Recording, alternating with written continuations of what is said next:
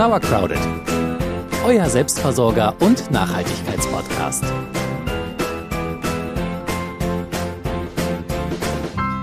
Heute haben wir einen richtigen Brocken für euch und es wurde auch schon oft danach gefragt und ich muss zugeben, wir haben uns so ein bisschen davor gedrückt, weil es geht heute um unser Sorgenkind, den Gartenteich. Im Laufe der Jahre hat sich sowas wie eine innige Hassliebe entwickelt, würde ich mal sagen. Also einerseits ist der Teich ein furchtbar aufwendiges Element im Garten, andererseits halt aber auch ein komplettes Biotop und bietet sehr viel Lebensraum für viele nützliche Tiere und Insekten. Auf meinen beiden Schultern sitzen Engelchen und Teufelchen. Das Engelchen sagt, ja, der Teich ist wichtig für den Garten, für den Lebensraum der Insekten und so weiter. Und auf meiner anderen Schulter, da sitzt das Teufelchen und sagt, ach, das ist so viel Arbeit, weg damit. Hast du auch die zwei Gestalten auf deinen Schultern? Oh, bei mir sitzt in der meisten Zeit jetzt nur noch das Teufelchen und sagt, oh, warum müssen wir das hier ständig sauber machen? Ihr merkt schon, so ein Teich ist nicht ohne, also was der Bau, die Pflege und so weiter betrifft. Deswegen beleuchten wir das heute einmal ganz grundsätzlich für euch und heißen aber euch erstmal nochmal willkommen zu Sauercrowded, eurem Selbstversorger- und Nachhaltigkeitspodcast. Ich bin Celia. Und ich bin Jule. Wir mussten uns nie die Frage stellen, ob wir uns überhaupt einen Teich anschaffen wollen oder nicht, weil der war bei uns einfach nur, der war schon da. Wir haben den sozusagen übernommen.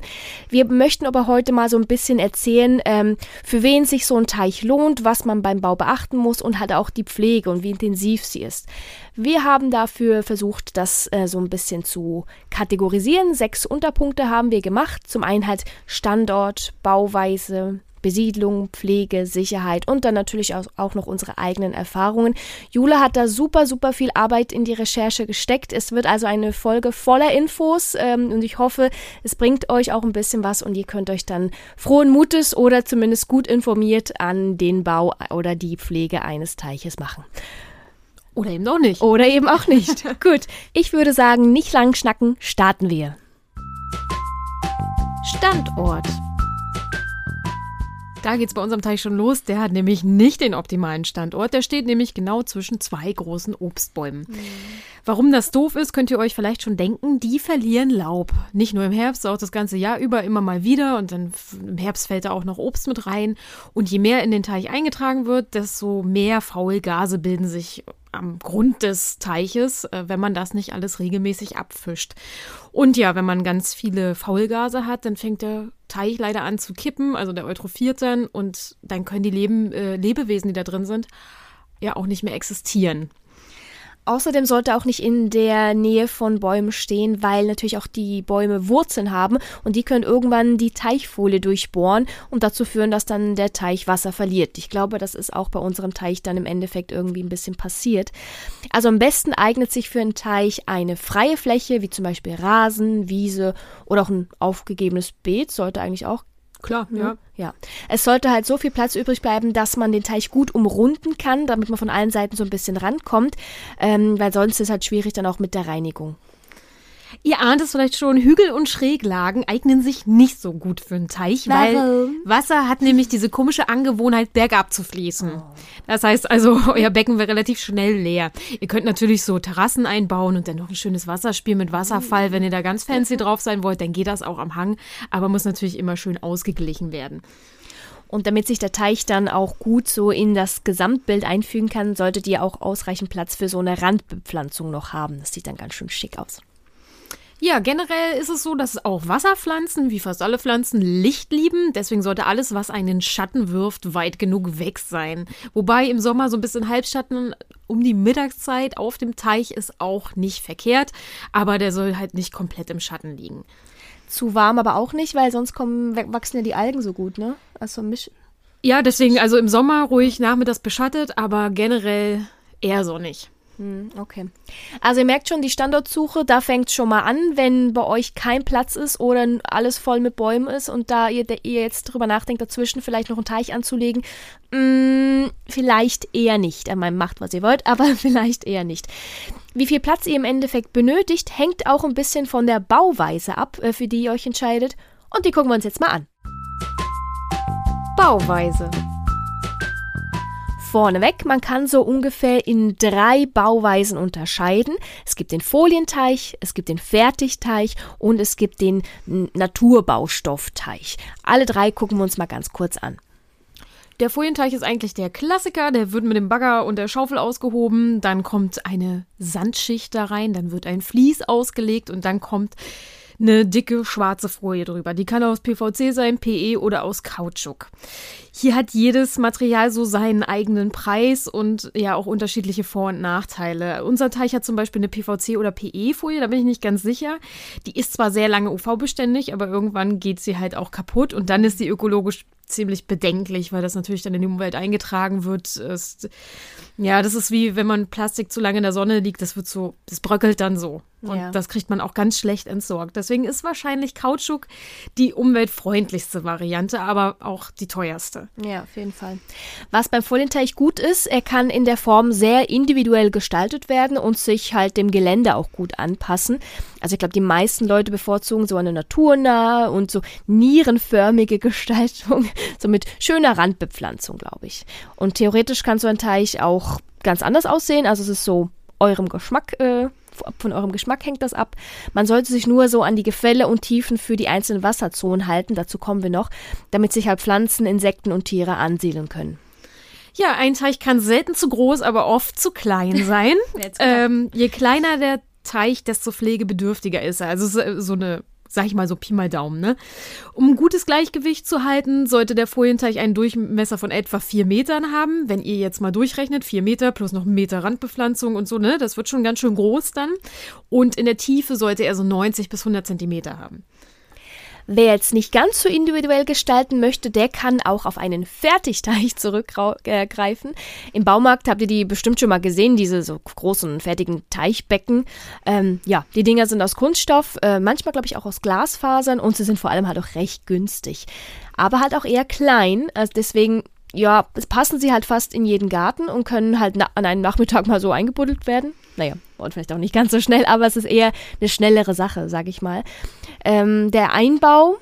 Oh, das habe ich schon mal gemacht. Ja, da muss Okay, man erzähl. nämlich auch ein bisschen aufpassen. Ähm, beim Garten von einer Freundin, man buddelt das Loch. Auch hier kann man noch äh, Sand reinschütten, damit sich das ausgleicht. Man muss aber den Boden vorher stampfen. Das haben wir nicht gemacht, ne? Weil ist ja klar, wenn ich dann ein leeres Becken reinsetze, dann sitzt das erstmal. Aber wenn ich es fülle, dann ist es viel schwerer und dann kann sich das halt nochmal absenken. Und wenn es sich absenkt und schräg liegt, naja, ihr wisst, was dann passiert, dann fließt das Wasser raus. Also Loch buddeln, vorher einstampfen, damit das schön fest ist und dann die Schale ein, einsetzen mit dem Sand. Ne? Mit dem Sand kannst du ja dann noch so Ungleichmäßigkeiten, uh, Unebenheiten ausgleichen. Ungleichmäßigkeiten, auch schön. ist bei euch das Wasser übergelaufen?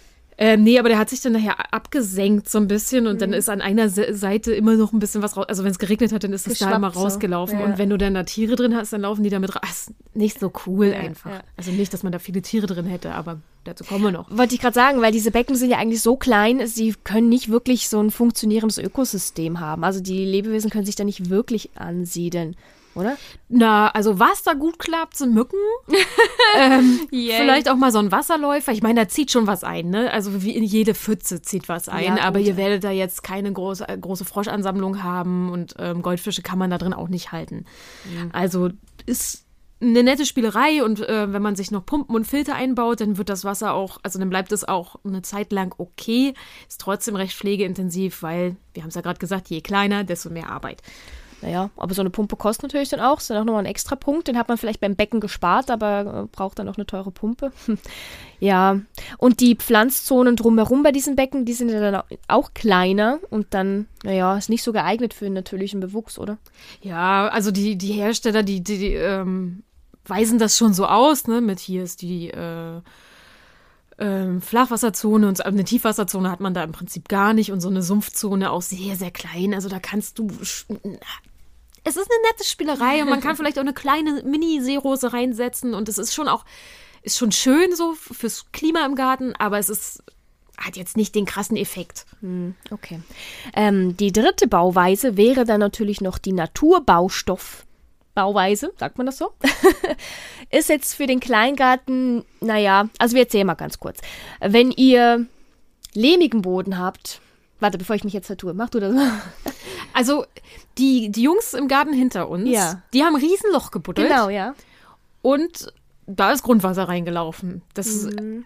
also die haben einen Naturteich angelegt sozusagen. Das funktioniert aber nur, wenn ihr zufällig auf einer Lehmgrube wohnt, weil sonst läuft das Wasser natürlich einfach ab. Also eben doch lehmiger Boden. Ne? Genau, lehmiger Boden ist also kann man machen, äh, da muss man nur ein Loch buddeln und darauf warten, dass Regen kommt oder dass das Grundwasser es auffüllt. Aber meistens hat man ja nicht so unbedingt das Glück, dass man in einer Lehmgrube wohnt. Oder, ist Oder das, Pech oder wie auch immer. Ja, für, für den Anbau im Garten ist es eher Pech, aber gut. Aber so als Naturmaterial kann man zum Beispiel auch Ziegel nehmen, um damit, damit einen Teich zu bauen. Ähm, also insgesamt ist es von allen dreien auf jeden Fall die umweltfreundlichste, aber ich glaube auch die arbeitsintensivste und je nachdem ist auch teuer. Je nach Material. Kommt drauf an, wenn du jetzt, äh, keine Ahnung, einen alten Bauernhof hast und da liegen noch 12 Millionen äh, alte Ziegel rum. Und du weißt sowieso nicht, was du damit machen Ja, okay. sollst. Und du hast ganz viel Zeit und einen Bagger. Und dies und das. Dann ist das nicht teuer, nur arbeitsintensiv. Aber wenn du den dann hast, ne, und in der Größe, ich meine, ich finde ja auch so Schwimmteiche mega, ne? Und die, die regulieren sich ja dann selber, weil Ja, ja. die sind dann so groß, da kannst du wirklich von ausgehen, dass das funktioniert. Ja, dann ist das eine schöne Sache, ne? Aber wie gesagt, für einen Kleingarten sehe ich es eher nicht. Ja, ist eher so für Großprojekte. Also deswegen haben wir da jetzt auch nicht tiefgründiger recherchiert, weil das tatsächlich eher nicht so geeignet für Kleingärten ist. Was halt wichtig ist wirklich, vor der Anlage eines Teiches äh, solltet ihr euch gründlich informieren. Also was ist geeignet für euren Garten, was entspricht euren Wünschen und was ist vielleicht auch so in eurem Budget. Ja, ihr könnt dafür natürlich den Rat von Profis einholen. Ähm, da gibt es ja jede Menge Fachberater. Es gibt im, oh, im Internet tausend Foren, Internetseiten und wir haben auch immer mal wieder Nachbarn, ich habe hier bewusst auch nicht gegendert, die äh, ganz viele Tipps zu verteilen haben. Also da, wenn man sich darüber unterhalten will, findet man immer einen. Auf jeden Fall. Was halt wirklich im Fokus steht, ein Teich ist muss gut geplant sein. Also, wenn ihr spontan denkt, oh, heute Nachmittag mache ich mal einen Teich, gut, wer denkt das schon? Aber vielleicht denkt das ja jemand, mh, naja, plant besser. Eine spontane Idee vielleicht eher nicht. Gut, okay, so wir wissen, wo so ein Teich ungefähr stehen kann und wir wissen auch, wie man ihn ungefähr dann äh, bauen kann. Jetzt äh, hat man den Teich, den Ort gefunden, der Teich ist gebaut und jetzt geht's an Schritt Nummer drei. Besiedlung. Wer also diese Mammutaufgabe des Baus hinter sich hat, der darf jetzt zum schönen Teil übergehen und den Teich mit Pflanzen und vielleicht auch Tieren bestücken. Und so ein Teich, der gliedert sich in drei verschiedene Zonen, die jeweils von unterschiedlichen Arten besiedelt werden. Wir starten mal mit der ersten Zone, die Sumpfzone. Genau, die ist, haben wir in einer Wassertiefe von etwa 0 bis 10 Zentimetern. Also ganz oben oder ganz unten? Ganz oben. Aha. Äh, Tiefe. Ja. 10 Zentimeter tief ist nicht tief. Ja, ich habe jetzt nur nachgefragt, falls es jemand nicht verstanden Na hat. klar. ähm, die Sumpfzone sollte ungefähr 40 Prozent des Teichs ausmachen. Ich glaube, bei uns sind es im Moment 100 Prozent, aber who cares? Ähm, Klappt, das klappt nur, wenn er nach oben hin breiter wird als nach unten. genau, so Also sind die ja auch eingelegt. Genau, Also du, ja. du hast ja unseren Teich leer gesehen, Ja, der ja. ist in der Mitte, da ist nur ein kleiner Klein Teil wirklich tief breit. und oben Deswegen ist sehr breit. klappt es mit den 40 Prozent. Okay, die Sumpfzone ist sowas wie die Kläranlage des Teiches. Da sind Pflanzen, die das Wasser filtern. Gute Sache. Und es gibt immer, also von jeder Zone gibt es Verbindungen in die nächsttiefere Zone. In natürlichen Teichen passiert das automatisch, in künstlichen legt man die mit an, sozusagen. Also es gibt immer eine Verbindung in die Flachwasserzone. Da kommen wir aber gleich zu. Ja, Pflanzen aus dieser Zone wären zum Beispiel auch für Miniteiche geeignet, weil die ja nicht so tief sind. Ich Ja. zähle euch gleich ein paar Pflanzen auf, aber nur so ein bisschen als äh, ja, Guideline. Ihr könnt da selber nochmal recherchieren, da gibt es ganz viel. Und Schutzraum für Insekten haben wir hier natürlich auch in der Sumpfzone. Für Mücken. Für Mücken und für andere Krabbler. Äh, ich glaube auch noch ein paar Käfer und so, ne? Ja, denke schon. Beispiele für Pflanzen, also wirklich nur ein paar. Blutweiderich, den liebe ich. Der ist so, der blüht so schön und wir haben ihn auch im Garten. Ich, Wahnsinn. äh, Wasserschwertlilie, die finde ich gar nicht schön, aber die Nee, haben wir auch. Ähm. Wasserdost, ähm, Froschlöffel und Gauklerblume und japanische Iris. Iris haben wir auch. Auch ganz hübsch. Ähm, die Insekten stehen auf jeden Fall drauf. Das wären so Beispiele für die Sumpfzone. Und die klären dann auch. Die klären, ihr wisst schon. Die klären alle. ja, wie gesagt, die Sumpfzone hat Verbindung zur nächsttieferen Zone und das ist dann in der Mitte die Flachwasserzone und die befindet sich so in einer Wassertiefe dann von eben den 10 Zentimetern bis ungefähr ja, 40 Zentimeter. Ähm, da kann man große Steine reinlegen, die dienen so als Sonnenbank oder auch als Tränke für Tiere und Insekten. Und die macht, also die Flachwasserzone macht ungefähr 35 Prozent der Teichfläche aus. ja, sonst. Vogelbad, genau, da sitzen die Vögel und Mhm. trinken. Ähm, oder halt auch ein Igel, vielleicht im, Win äh, im Herbst mal kurz vorher noch oder so. Ja, es ist vor allem für, für Lebewesen da eher, ne? Ist so. Man kann aber auch schon bepflanzen, die, die Zone. Ja, Doch. ist klar. Willst du wissen, was du da Ja, reinpflanzt? sag mal. Du kannst da Tannenwedel äh, reinpflanzen, Hechtkraut, Hahnfuß, Zwergseerosen und Blumenbinse. Binsen kenne ich, was jetzt Blumenbinse ist, müsst ihr nochmal nachgucken. Aber auf jeden Fall gibt es da auch Pflanzen, die ihr da reinhauen könnt, äh, wo sich natürlich die Tierchen auch verstecken und so, ne? Also Schutz ist immer gut. Was würdest du sagen, haben wir die 35 Prozent da bei unserem Teich? Ja, wenn du der ganze hintere Bogen, das ist alles Flachwasser und ich habe auch für die Frösche ja auch noch Sta so ein, und so einen kleinen, ich habe noch einen Mini-Pool aufgestellt. Stimmt, ja. Der ist niedlich, der ist wirklich niedlich, ja. Okay, und dann gehen wir mal ganz nach unten im Teich. Das ist dann die Tiefwasserzone. Sorry. ähm, die haben wir so zwischen 80 und 100 Zentimetern. Ähm, ja, das sind dann nochmal 25 Prozent der Teichfläche. Vielleicht habt ihr mitgerechnet, vielleicht nicht. Ich weiß nicht. Ich glaube, es haut hin. und hier wohnen Fischis. Und hier überwintern auch andere Tiere, Kröten, äh, Frösche ähm, und Insektenlarven. Also auch ziemlich wichtig, aber macht insgesamt nur ein Viertel der Teichfläche aus. Ja, hier kann alles, was so an Wasserpflanzen, was ihr kennt, ne, Seerosen, äh, wir haben Krebsscheren ohne Ende, da kann eine Wasserhyazinthe rein, Hornkraut, Wasserhahnfuß, whatever. Wichtig, wichtig, ähm, denn da überwintern die Fische. Ja, habe ich Oh. schon gesagt. Ja, hast du schon gesagt. Ja, also die Übergänge dieser Zonen sind äh, fließend, äh, weshalb einige Pflanzen auch in höheren oder vielleicht in tieferen Lagen überleben können. Das ist so ein bisschen, das ist nicht so ganz starr.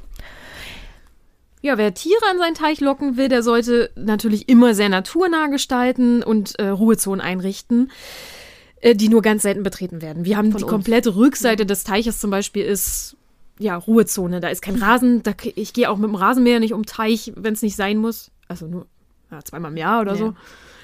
Ansonsten ein Steinhaufen oder ein paar Totholzstücke, da, die dienen dann irgendwie Kröten und Eidechsen und vielleicht auch einer Schlange als Versteck. Ja, Insekten sind meist auf bestimmte Pflanzen angewiesen, die kommen also eigentlich von ganz allein, sofern ihr diese Pflanzen halt im Teich habt. Ja, und Wasserläufer und andere Wasserinsekten, die kommen meistens als blinde Passagiere mit irgendwelchen Vögeln angereist. Also da braucht ihr gar nichts tun, die kommen von ganz alleine. Ja, das Einzige, was ihr eigentlich noch dazu einbringen müsstet, wenn ihr den wolltet, sind Fische. Fische. Fische. Wir hatten äh, selber Goldfische und waren nicht wirklich begeistert. Also, no offense Fische, aber man muss sie füttern. da hat schon gescheitert. Man muss sie vor Fressfeinden schützen. Und hat dafür sorgen, dass der Teich immer genügend Sauerstoff hat. Ähm, und uns hat das einfach zu viel Arbeit gemacht. Wie lästig. Ich bin auch nicht für Haustiere gemacht, wirklich nicht. Nee, also, ich weiß nicht. Also, nee. Ja, jedenfalls, den Fischen geht's halbwegs gut. Wir haben sie verschenkt. Ähm, also, wir haben niemanden äh, einfach ähm, we weggebracht. Es wurde verschenkt. Ja, also, wer Fische äh, einsetzen will und sich viel besser um Fische kümmern kann als wir, der sollte eine Wassertiefe von mindestens 80 Zentimetern oder ja, besser wirklich der Meter, also 100 Zentimeter vorhalten, damit die Fische dann halt im tiefen Wasser unten äh, überwintern können. Und ja, genau, damit die dann nicht einfrieren. Diese Zonierung, die wir euch jetzt hier vorgegeben haben, ist nicht in jeder Lektüre die gleiche. Manche haben auch vier Zonen. Ähm, das äh, unterscheidet sich so ein bisschen. Aber ich glaube, mit diesen drei Zonen habt ihr so ein, ja, so eine grobe Idee davon, wie so ein Teich aufgebaut ist, ne? Vom, Vom Aufbau. vom, vom, vom Aufbau her. ja, okay, gut. So, wir haben den Standort gewählt, wir haben den Teich gebaut, wir haben ihn besiedelt und jetzt kommt eigentlich die schlimmste Arbeit. Gucken wir mal. Pflege. Ja, wir haben es ja im Prinzip gerade schon gesagt, je größer der Teich, desto weniger Aufwand. Unser Teich ist so 3,50 im Durchmesser, ist also nicht ganz so groß, aber okay groß, aber braucht trotzdem relativ viel Aufmerksamkeit. Ne? Man muss ständig Laub rausfischen, also das muss man wirklich ständig machen. Ähm, auch Algenwuchs, äh, die Algen da rausziehen. Also es ist schon aufwendig. Das Problem ist halt, wenn man das nicht machen würde, dann ähm, liegt das Laub und die Algen und so weiter ist dann im Teich und es gibt mehr Nährstoffe, als die Organismen, die im Teich sind, verbrauchen können. Und äh, irgendwann wird dann der Punkt erreicht, da sagt man, da kippt der Teich, es entstehen Faulgase, die Sauerstoffkonzentration sinkt und das Wasser wird dann trüb und ja, Lebewesen, vor allem auch Fischis, sterben. Kein schöner Anblick, wie wir aus eigener Erfahrung wissen. Um das zu verhindern, gibt es einerseits ja so elektrische Filtersysteme. Ähm, die haben wir nicht, aber der Markt ist riesig und da muss man sich wirklich auch genau belesen, was jetzt geeignet ist für den eigenen Teich. Und inzwischen gibt es auch Lösungen, die mit Solarstrom funktionieren. Oh, cool. Ähm, aber es ist natürlich auch kostenintensiv. Mhm. Ja, oder man macht's wie wir und muss da regelmäßig mit dem Kescher bei und ähm, auch hin und wieder mal den Schlamm vom Grund wirklich ähm, absammeln. Ja, da gibt's auch Schlammsauger für, das machen wir nie, weil ich immer das Gefühl habe, dass man die Lebewesen dann mit einsaugt. Und das Ja, will ich natürlich Und nicht. aufwirbelt auch, ja. Ja, wenn das Wasser sehr, sehr trüb ist und unangenehm riecht, dann hilft vielleicht auch einfach ein Wasserwechsel. Da sollten natürlich, wenn ihr Fische oder sonst was drin habt, äh, vorher in die Regentonne setzen ähm, und dann halt wirklich einmal das Wasser wechseln. Ja, Algenbildung ist halt auch ein Problem, habe ich ja gerade schon gesagt. Manche kann man halt mit der Hand rausziehen oder mit dem Kescher. Ähm, ja, bei anderen helfen auch Wasserpflanzen, äh, wie Wasserpest und Hahnenfuß zum Beispiel. Die verdrängen dann die anderen einfach. Es gibt auch chemische Mittel, die den pH-Wert des Wassers verändern sollen, damit nicht so viele Algen wachsen. Das haben wir noch nicht ausprobiert. Da kann ich keine Empfehlung oder ja, bin ich generell immer nicht so dafür. Ja, haben wir uns noch ein bisschen gesträubt. Was wir aber ausprobiert haben, äh, sind Dangos. Wir haben mal einen Versuch gestartet. Dangos sind ja diese Kugeln aus Urgesteinsmehl und Keramikpulver und so effektiven Mikroorganismen. Und ähm, das Ziel war eigentlich, dass diese Mikroorganismen den Faulschlamm abbauen. Und das hat bei uns so, ja, semi-gut geklappt. Ich weiß nicht, woran es genau lag. Ja, Naja. vielleicht war das schon zu, Zu schlimm. spät, ja. So, ich, ich weiß es auch nicht. Ähm, ja.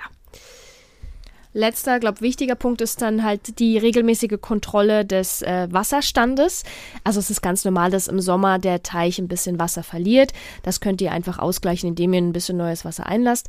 Ähm, sollte der Wasserstand ungewöhnlich schnell sinken, dann äh, seid ihr natürlich schlau genug. Da müsst ihr nach Rissen und äh, Löchern vielleicht Ausschau halten. Da ist vielleicht irgendwas passiert, dass das Wasser an irgendeiner Stelle rausläuft. Haben wir letztes Jahr gerade gemacht. Das war eine mordsaufwendige Arbeit Ja. ähm, und haben dann auch Löcher gefunden und geflickt. Da gibt es auch spezielle Kleber für Teichfolien und Flicken. Flicken hebt ihr euch am besten gleich auf, wenn ihr den auslegt. Ne? Immer Stück, Stückchen Folie mit aufheben, damit man das dann draufkleben kann, falls doch mal der, der Vogel zu doll mit seinem Schnabel da reingehackt hat. Wie flickt man so einen Fertigteich? Flickt man den? Na, Glasfaser könnte man dann einfach mit, ähm, mit Resin laminieren. Das Okay. gibt so Glasfaserzuschnitte, Boote repariert man zum Ja, Beispiel ja. so. Bei Kunststoff, weiß ich nicht, kannst du es wahrscheinlich entsorgen. Also bin ich mir nicht sicher, ob man Oh, den. das wäre ärgerlich, ja. Also ihr merkt schon, Pflege, je nachdem, wo er steht und was ihr da so mit drin habt, kann sehr intensiv sein. Kann sie auch nicht intensiv sein? Ja, wenn man äh, sich irgendwie für 12.000 Euro so ein Filtersystem kauft, dann ist, glaube ich, entspannt. Ja, okay. Gut, also, nächster Schritt. Sicherheit. Safety first. Ist so. Ich habe selber schon erlebt, wie ein Dreijähriger kopfüber in den Teich gefallen ist. Äh, Zum Glück waren da gleich drei Erwachsene da, um den wieder rauszuziehen. Aber es kann natürlich auch ganz anders enden. Weshalb es wirklich wichtig ist, euren Teich zu sichern. Vor allem, wenn ihr kleine Kinder habt. Ja, und wenn der Gru ähm, Teich auf eurem Grundstück ist, dann sollte zumindest das Grundstück eingezäunt sein, weil auch Nachbarskinder können natürlich sich verirren in euren Garten und äh, da reinplumpsen. Und das will ja nun wirklich keiner. Und die wurden vielleicht nicht so gut belehrt wie eure eigenen Kinder, weil ich glaube, ich, äh, ich gehe davon aus, dass wenn ihr kleine Kinder habt und einen Teich anlegt, dass ihr denen auch erklärt, was das ist und ähm, dass ihr da vielleicht äh, mit denen absprecht, wie das, was passiert, wie man sich vielleicht auch am besten retten kann, wenn man doch mal reinplumpst oder so. Und ihr könnt ja, ihr kennt eure Kinder am besten und könnt am besten einschätzen, äh, ab wann ihr euren Kindern zutraut, selbstständig so am Teich ein bisschen zu spielen. Wenn sie natürlich noch zu klein sind und das selber nicht verstehen können, dann hilft nur Teich einzäunen und ein wirklich festes Netz drüber spannen, ähm, damit, falls doch mal Plumps macht, das Netz die Kleinen auffängt. Und sollten eure Kinder größer sein und sie spielen am Teich und fallen rein, dann gibt es auch noch die Möglichkeit, wie wir haben es heute schon gesagt, mit Binsen zu bepflanzen. Die sind hammerrobust, daran könnte sich ein Kind zur Not auch wieder hochziehen. Oha. Okay. Ja, die sind echt krass robust.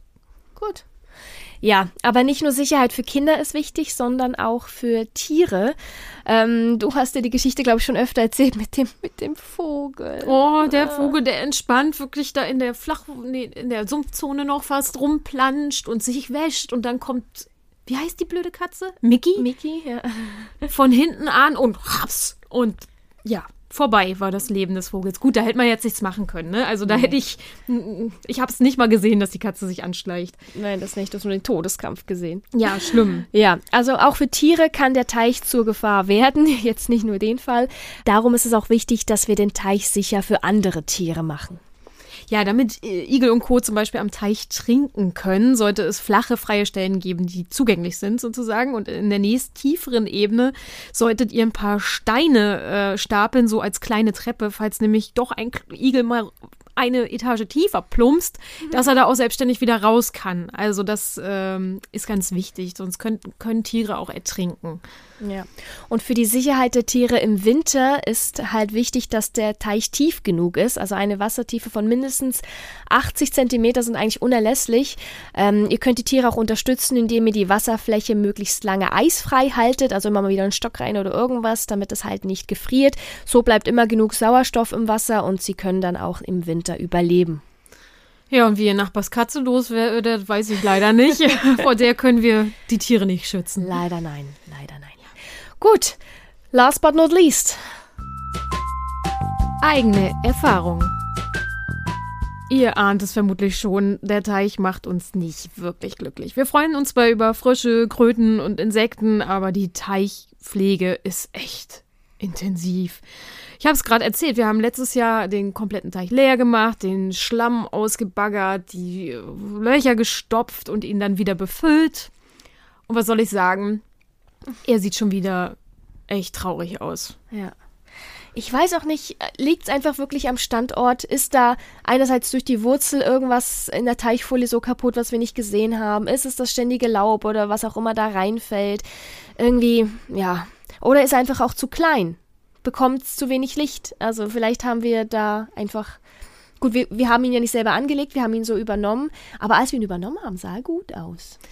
Ja, das war, das ist auch ein bisschen unsere Schuld, glaube ich, dass er jetzt so aussieht, wie er aussieht. Und ganz ehrlich, wenn wir keinen Teich hätten, ich würde keinen anlegen. Mhm. Also mir ist das zu viel Arbeit. Ähm, manche machen da ein ganzes Hobby draus. Ne? Also das ist für mich so ein bisschen zu vergleichen wie mit äh, Modelleisenbahnen. ja, wirklich so ältere Herren mit Hut, die da den ganzen Tag um ihren, also haben wir auch in der Gartenanlage, die den ganzen Tag um ihren Teich herumschleichen, hier noch ein Wasserspielchen einbauen, da noch ein paar Kiesel hinstreuen und noch einen kleinen Kreu reinsetzen. Ist ja nett. Ist nett. Und wenn ihr das vorhabt, macht das. Da gibt es, also wie gesagt, im Internet und äh, ihr findet Gleichgesinnte auf jeden Fall. Und ihr könnt da ganz, euer ganzes Herzblut reinstecken. Mein Ding ist es nicht. Ja.